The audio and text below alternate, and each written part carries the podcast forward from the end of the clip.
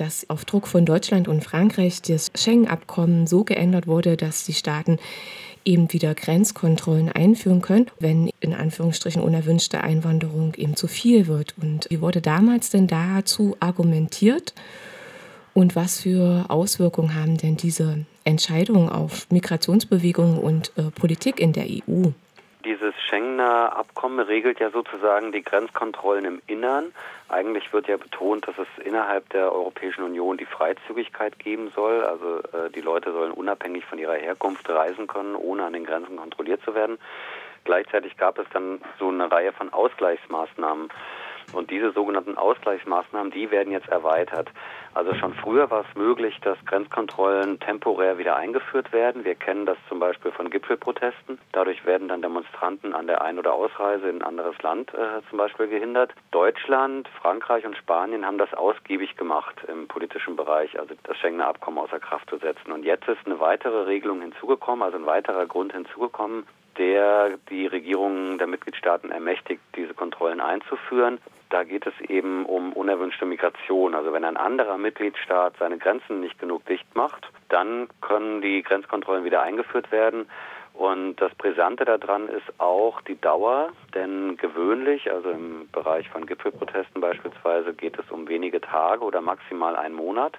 Und hier ist die Rede von einem halben Jahr, was mehrmals verlängert werden kann. Also es kann jetzt ein Szenario sein, dass eben äh, ein bestimmtes Land oder mehrere Länder der EU ein anderes Land unter Druck setzen im Bereich der Migrationspolitik und ihre Grenzen für zwei Jahre in Richtung dieses Landes beispielsweise kontrollieren. Gemünzt war das damals auf Griechenland und Italien. Mhm. Das war die Zeit während der arabischen Revolution, wo viele Leute aus Tunesien das Wort Bewegungsfreiheit wirklich im wahrhaftigen Sinne verstanden haben und sich aufgemacht haben in die EU. Damals übrigens sehr wohlwollend, also viele Leute haben einfach in der EU auch einen Partner gesehen und sind dann übers Mittelmeer und Italien hat dann die Leute vielfach eben mit Papieren versorgt gehabt. Die Leute konnten dann weiterreisen. Das sind die sogenannten Lampedusa-Flüchtlinge, um die es jetzt viel in Hamburg oder in Berlin auch geht. Da kommt das so ein bisschen her. Und natürlich Griechenland. Also Griechenland wird massiv unter Druck gesetzt im Bereich von unerwünschter Einwanderung und muss auch regelmäßig Berichte vorlegen, dass man die Grenzkontrolle jetzt auch in der Hand hat.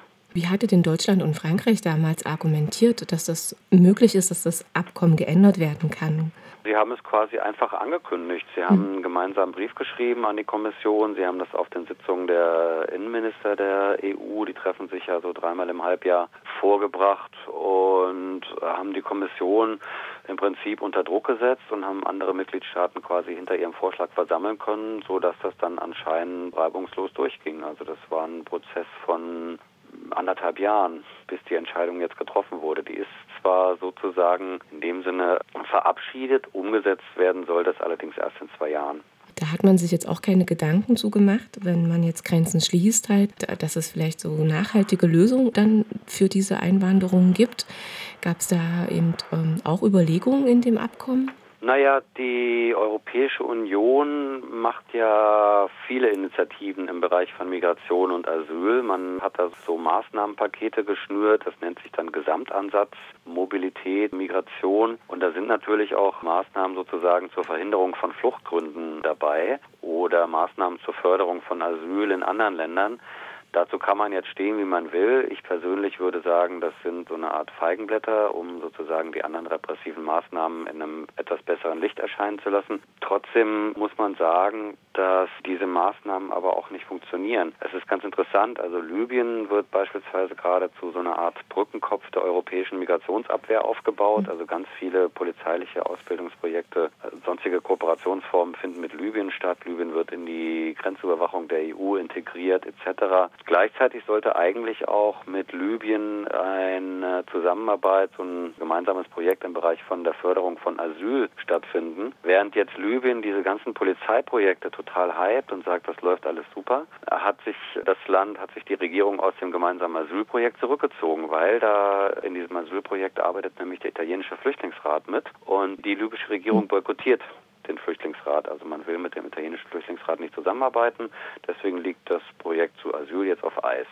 Also das zeigt so ein bisschen so, man könnte jetzt auch sagen, na gut, solange das Projekt zu Asyl nicht aufgenommen wird, solange stoppen wir auch das Polizeiprojekt. Aber Pustekuchen, also da sind mhm. die Begehrlichkeiten natürlich sehr groß, Libyen eben zu einem Brückenkopf aufzubauen, damit Migranten, Migrantinnen eben schon dort an der Weiterreise gehindert werden und gar nicht erst in EU-Ländern ankommen, damit man gar nicht erst die umständliche Prozedur einer Abschiebung, die manchmal jahrelang dauert, beginnen muss. Dafür gibt es ja jetzt auch Eurosur. In Brüssel wurde dann eben oder wird behauptet, dass das System Menschenleben rettet und äh, Flüchtlingskatastrophen verhindern könnte. Allerdings gibt es ja wohl immer da noch keine Verpflichtung, dass EU-Mitgliedstaaten Menschen in Seenot retten können. Welches Ziel hat denn Eurosur eigentlich wirklich und was steckt denn hinter diesem System? Ich glaube, dass Eurosur seine Wirkung erst in ein paar Jahren entfalten wird, also dass man erst dann sehen wird, für was es gedacht war. Eurosur vernetzt ja quasi die Polizeien, die Grenzpolizeien der EU-Mitgliedstaaten, also die Überwachungszentren für die Seeüberwachung hauptsächlich. Die Idee ist so ein bisschen, dass die beteiligten Polizeien eben Informationen tauschen. In der Mitte sitzt dann so als Hauptquartier Frontex, die EU-Grenzpolizei, die EU-Grenzagentur.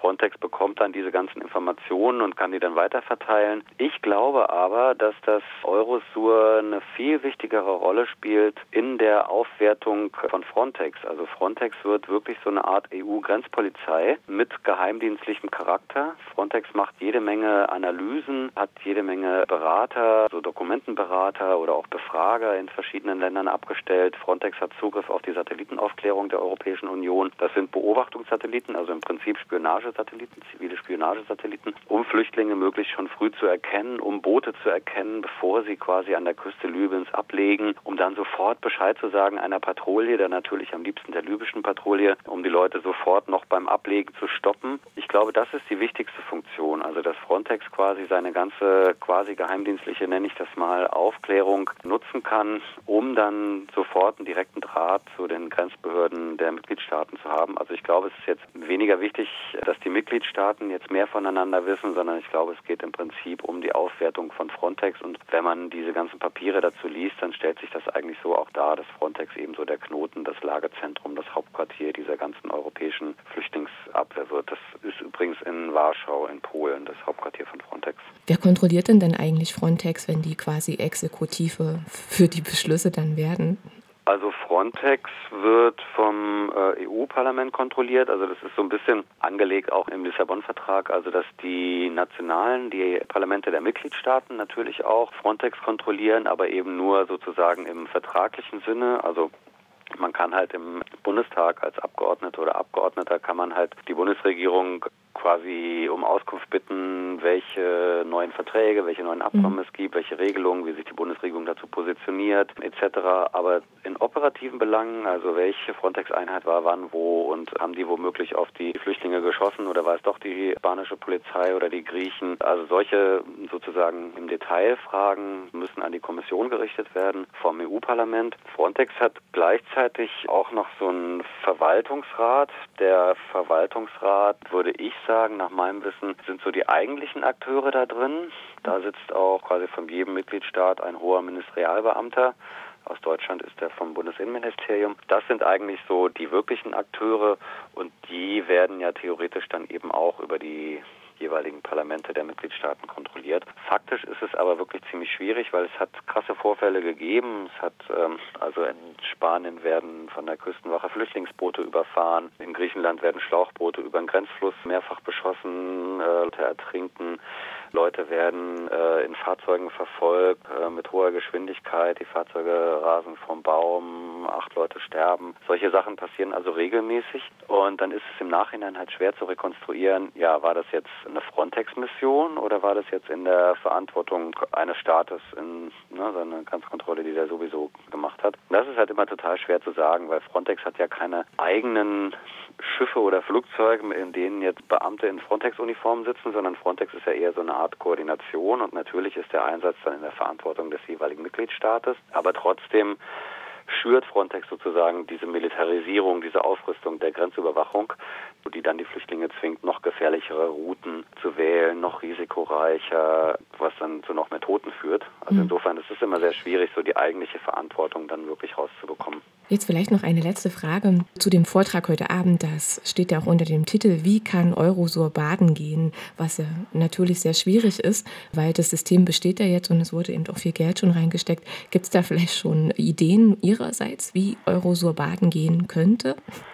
Naja, das ist natürlich ein bisschen Verbalradikalismus. Natürlich wird Eurosur nicht baden gehen. Es war ein fünfjähriger Prozess, der dazu geführt hat, die ganzen Regelungen zu verabschieden, Eurosur aufzubauen. Da sind mehrere hundert Millionen Euro reingeflossen. Natürlich wird sich das nicht so ohne weiteres zurückbauen lassen. Das ist natürlich jetzt erstmal eine recht radikale Forderung. Da geht es eher so ein bisschen darum, dass eben auch Aktivistinnen und Aktivisten aus dem Bereich Migration oder Überwachung überhaupt erstmal auf dieses neue System aufmerksam werden und quasi auch entlarven. Also es wird immer gesagt, das dient ja der Seenotrettung, wir wollen weniger Tote auf dem Mittelmeer. Das ist Pustekuchen. Also mhm. natürlich ist das ein, sozusagen ein Beifang, dass man vielleicht dann auch Leute, wenn man sie früher an der Abfahrt hindert, dann kann man sie vielleicht auch daran hindern, eventuell unterzugehen oder so. Aber in Wirklichkeit geht es natürlich darum, äh, so wenig Leute wie möglich übers Meer zu lassen. Gleichzeitig ist es so, dass es aber auch ein paar Projekte gibt, die Eurosur kritisch begleiten. Das ist äh, ganz interessant. Ich würde auf eins vielleicht aufmerksam mhm. machen. Watch the Map, also Mediterranean, beobachte das Mittelmeer, könnte man das frei übersetzen. Ist eine Webseite, kann man auch leicht googeln, Watch the Map die versucht eben auch so eine Art äh, Eurosur von unten zu machen, also was versucht, die Standorte von Polizeioperationen, also von Schiffen, von Militärschiffen, von anderen zivilen Schiffen auf dem Mittelmeer in eine Webseite einzubinden, plus noch eine Menge andere Informationen, um quasi auch zu dokumentieren, wie vielfach unterlassene Hilfeleistung erst zum Tod von Flüchtlingen geführt hat. Also in manchen Fällen konnte es ja wirklich nachgewiesen werden, dass Schiffe in der Nähe waren, dass Notrufe empfangen wurden. Aber trotzdem, weil man keine Lust hatte, die Flüchtlinge sozusagen im eigenen Land zu haben, Italien hat gesagt, naja, aber Malta ist doch für diese Zone zuständig, nein, wir kommen jetzt nicht. Und das hat dazu geführt, dass die Rettung dann erst sieben Stunden später erfolgte und ein paar hundert Leute eben schon tot waren, mhm. beispielsweise. Und um solche Sachen hinterher auch gerichtsfest äh, dokumentieren zu können, gibt es diese Website Watch the Met beispielsweise.